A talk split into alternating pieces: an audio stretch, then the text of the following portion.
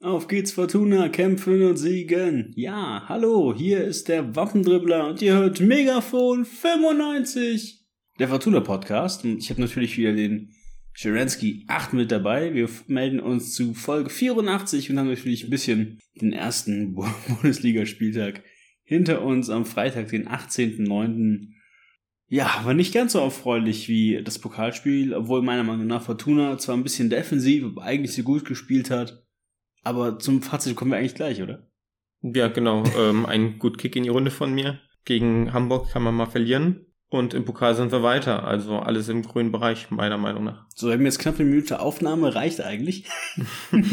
Gut, wir sehen uns dann in, äh, wir hören uns dann in zwei, drei Wochen wieder. Nein, ich fühle mich tatsächlich ähm, irgendwie jetzt gerade gar nicht danach. Ähm, wir rollen das Pferd so ein bisschen äh, von hinten auf. Wir beginnen beim ähm, Hamburg. Rollen.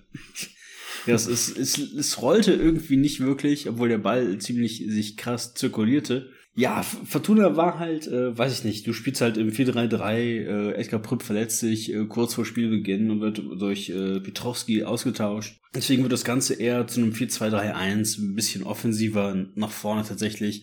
Obwohl die Offensive hast du eigentlich so gar nicht krass gespürt.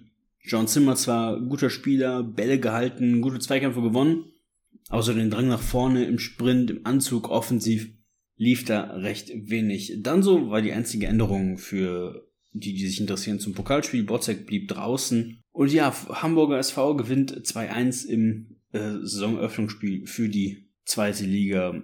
Micha, natürlich, ähm, Kenan Karaman fehlte, da ist ja der Wechsel, der riecht, den riecht man schon von ihm in die äh, Super League. Sky Reporter sagte, Fortuna braucht noch einen Stürmer. Was ist deine Meinung dazu? Naja, wenn Fortuna 1 nicht braucht, dann ist das noch offensive Spieler. Fortuna wird maximal noch einen Spielmacher benötigen. Aber den haben wir meiner Meinung nach mit Prep und Piotrowski. Nur das muss sich halt alles noch finden. Dementsprechend, ja, ich finde halt das 2-1 für Hamburg. Ich glaube, ein 2-0 für Hamburg wäre im Endeffekt auch verdient gewesen und auch ein okayes Ergebnis gewesen. Das zustande kommen ja, war dann ein bisschen schwierig, aber im Endeffekt hat Fortuna ja, verdient verloren. Es, es beginnt halt ähm, 45. Minute, ähm, Foulelfmeter, äh, verwandelt von Simon Tirode. Ja, äh, Duciak hat den Fuß zuerst oben, Hoffmann berührt den mit dem Stollen, glaube ich, war es, und dann äh, hebt er ab. Hebt er ab und es war Er denkt sich, ich heb ab, nichts hält mich am Boden. Und ja, ähm, da hat äh, der gute, ähm, ich finde jetzt leider nicht, wer Schiedsrichter war. Dankert.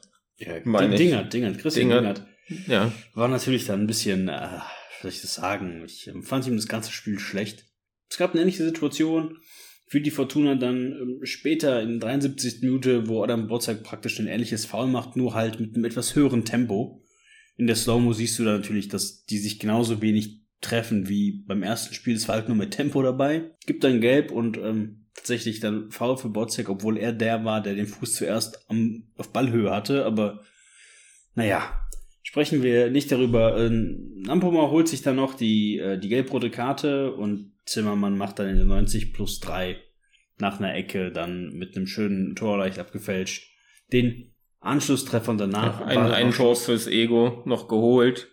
Und ähm, ja. Ihr Versuch hat, halt, hat halt nicht schlecht gespielt, aber es fehlte halt äh, oftmals der letzte Punch. Und ich sag mal so, wenn ähm, beim HSV nicht Terodde vorne drin gestanden hätte, jetzt den Elfmeter hin oder her, aber das äh, 2-0 vom Hamburger SV, dann musst du auch als Stürmer erstmal ähm, den, den Zug Richtung Torlinie äh, gehen. Und das hat er gemacht und dann stand er da, der Lupfer kam in die Mitte und konnte reinköpfen. Also ist halt eine Qualität an Spieler. Natürlich äh, bezahlt der Hamburger SV mit dem höchsten Spielergehalt der Liga auch äh, richtig dafür. Wir sind, glaube ich, nur auf Platz 4 oder 5 mit Spielergehältern, aber naja, machst du nichts dran. Ja, war halt Hamburg, war halt der stärkste Gegner der Liga, gegen den wir gespielt haben. Obwohl ich die so stark gar nicht fand tatsächlich, aber bei uns fehlte halt so ein bisschen das Tempo, das kam dann mit äh, Ampoma und Ofori, kam das dann und Pledel, der dann auch nochmal richtig Zug reinbrachte, der kam dann. Dann kam Tempo und Kreativität ins Spiel, aber irgendwie war die Zeit knapp.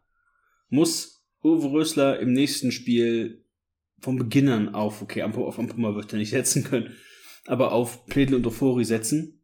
Ähm, ja, ich denke mal, ich denk mal, in den nächsten Spielen wird der auch eine offensivere Aufstellung wählen. Ist klar, dass man gegen, dem, gegen den HSV ein bisschen defensiver anfängt und dann ein Zimmer auf den Flügel stellt, weil der halt mehr Verteidigungsqualitäten hat. Und ich glaube schon, dass man dann gegen, gegen Mannschaften, die eher mittleres oder unteres Zweitliganiveau haben, dass man dann auch mit drei echten Stürmern oder drei echten Offensiven spielt. Dann zum Beispiel mit halt, dass dann Zimmer draußen bleibt und dafür dann ein Plädel von Beginn an spielt oder ein Kovnatski, wenn er dann fit ist. Wir werden sehen, was passiert. Äh, die nächsten Spiele sind dann. Äh, Bevor du abmoderierst, ich wollte noch äh, den Kastenmeier einmal loben für das Ding. Für die ich weiß Parade. Nicht, äh, in der in der siebten Minute oder was ein Schuss aus drei Metern so aus der Ecke zu fischen. Äh, ist natürlich dann schon krass. Äh, da war die erste Lücke für die Fortuna, aber ich fand ihn auch einmal eine Situation danach gehabt. Die äh, fand ich ziemlich, ziemlich furchtbar, wo er dann irgendwie bei der Ecke rauskommt und den Ball nicht kriegt. Und danach hat er nochmal was gehabt mit dem Zimmermann, wo er rauskommt und da den Ball auch nicht erwischt, weil der Zimmermann den irgendwie zurückköpfen halb, will. halb an dem vorbeiköpft, keine Ahnung. Also diese eine Parade hin oder her, aber ich, ich will kein, ich will jetzt nicht nochmal Öl in diese, in diese Torhüter, Torhüter-Scharade kippen, die man Anfang der Saison so gefühlt pseudomäßig ausgerufen hat.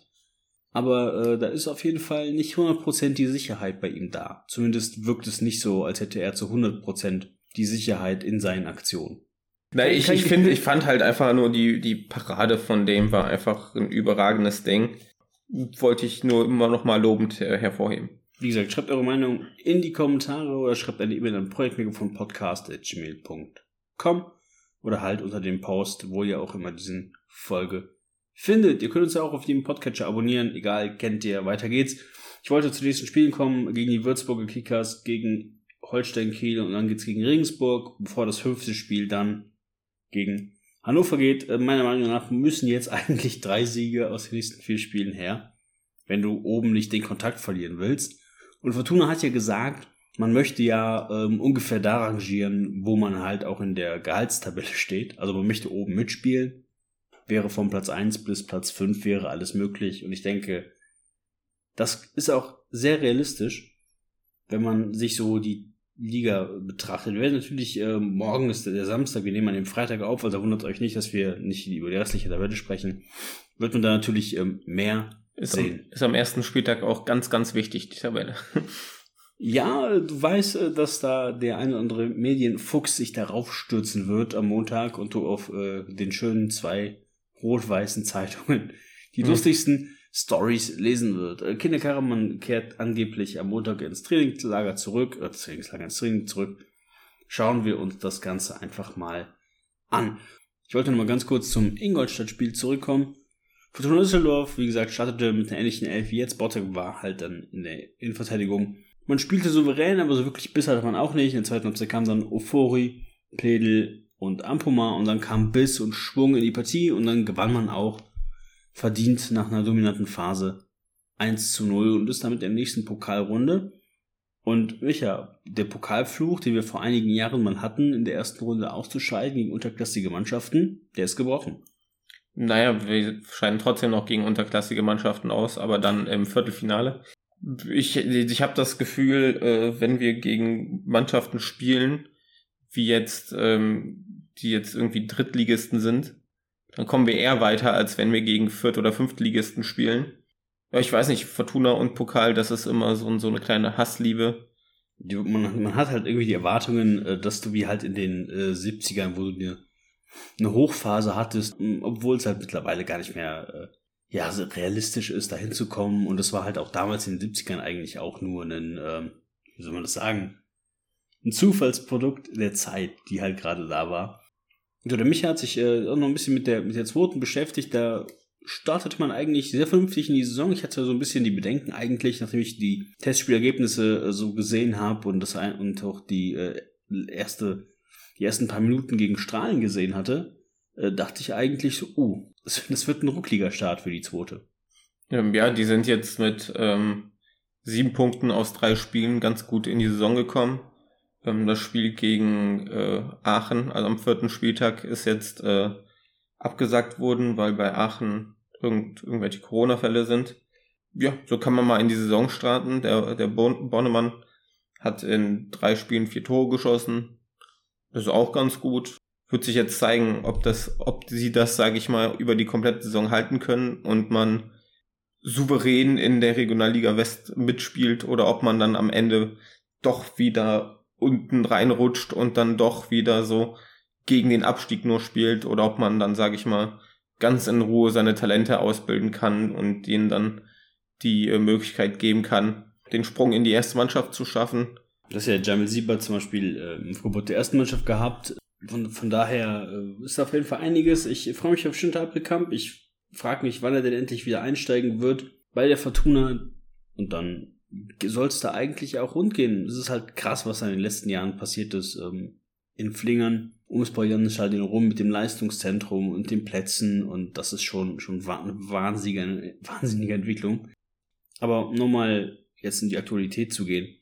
Denkst du, dass Ausfälle wie Kovnatski, der erst Corona hatte und jetzt da das länger hatte und dann halt irgendwie braucht, um jetzt wieder fit zu werden, oder Ior, der ähm, ein Drüsenfieber hatte, der halt jetzt auch angeschlagen war, oder ein Appelkamp, der nicht fit ist, oder dann so, der wenig trainiert hat, weil er nicht in Belastungssteuerung war. Denkst du, das ähm, hat eine große Entscheidung gegeben, dass Fortuna verloren hat, oder war das einfach eine Einstellungssache?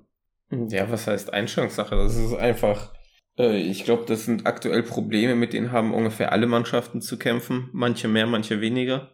Ja, im Endeffekt hat Fortuna meiner Meinung nach verloren, weil Hamburg einfach die bessere Mannschaft ist und den besseren Fußball gespielt hat. Dementsprechend hat Hamburg verdient gewonnen. Fortuna hat halt verloren. Die, das Zustandekommen der Tore war unglücklich, aber ja, ich glaube, die nächsten Spiele, also es ist gut, Hamburg jetzt, sage ich mal, durchzuhaben. Dann hat man, glaube ich, dann noch irgendwie so drei, vier andere Gegner, die so, sage ich mal, auf Augenhöhe sind. Und der Rest der Liga ist theoretisch schlechter. Und da müsste man eigentlich auch zu mehr Torchancen kommen als jetzt gegen Hamburg. Und dementsprechend bin ich eigentlich optimistisch, was die Saison angeht. Ich ähm, würde jetzt nicht sagen, dass wir da jetzt souverän irgendwie Erster oder Zweiter werden, aber dass wir da schon äh, gut mitspielen Sechster, vielleicht sogar Vierter werden. Aber meine Aussage von vor irgendwann mit in der Folge, mit neun Punkten aus den ersten fünf Spielen, würdest du so mitgehen? Also ich kann mir schon vorstellen, dass wir in den nächsten vier Spielen drei gewinnen. Ist zumindest, sage ich mal, den Anspruch, den Fortuna haben sollte. Und ähm, dementsprechend äh, gehe ich da auch mit. Wie stehst du denn zu Uwe Rösler? Ich habe äh, einen Bericht gelesen, der so ein bisschen sarkastisch äh, darauf hingewiesen hat, dass er eigentlich nur einen Friedhelm Funkel ist, der so ein bisschen ähm, im moderneren Fußball lebt. Wie, wie findest du so, solche Aussagen oder ist es halt kompletter Humbug? Das ist Humbug, weil ich habe Funkel kritisiert, weil der einen altmodischen Fußball spielt. Und nicht, so, weil er eine störrische äh, Art hat. Ja, genau. Also für mich ist halt so die Art von Funkel ist mir halt scheißegal. Ähm, mich hat einfach nur abgefuckt, dass er wenn es zur, zur 75. Minute 0-0 steht, dass er dann einen Verteidiger einwechselt, weil der auf 0-0 geht, statt einen Stürmer einzuwechseln, um auf das 1-0 zu gehen. So, und das ist das Einzige, was ich bei Funkel halt kritisiert, kritisiert habe und warum ich froh bin, dass wir jetzt einen neuen Trainer haben.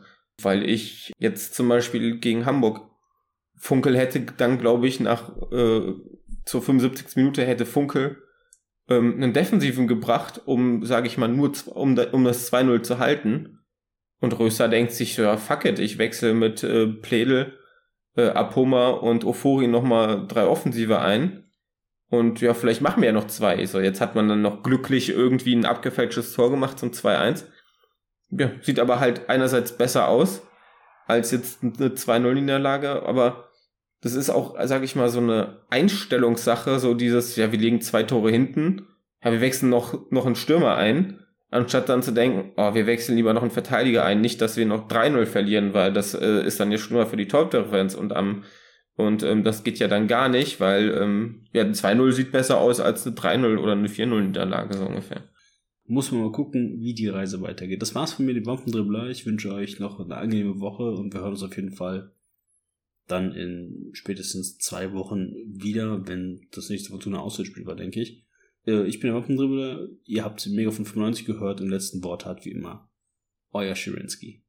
Ähm, ja, zum Schluss noch eine Frage von mir an euch. Geht ihr ins Stadion jetzt zu den Spielen, wo 10.000 Leute zugelassen sind? Geht ihr da hin? Habt ihr da Bock drauf? Ich weiß noch nicht, ob ich mir dafür jetzt Tickets hole, weil das ist ja jetzt so gemacht worden, dass die Dauerkarten gelten nicht. Also man kriegt das Geld für das Spiel, also man kriegt ein Siebzehntel pro Spieltag zurück und muss sich dann, sage ich mal, neue Karten kaufen für den gleichen Preis. Ähm, ist wahrscheinlich organisatorisch einfacher. Äh, ja, wie gesagt, ich weiß noch nicht, ob ich, ob ich hingehe. Geht ihr hin? Habt ihr da Bock drauf? Oder denkt ihr euch, ja, nee, ich, dann gucke ich das lieber irgendwo mit Freunden. Und ähm, ja, das waren meine letzten Worte. Und dann sage ich, macht's gut, bleibt gesund, auf Wiedersehen und einen guten Kick. Ciao.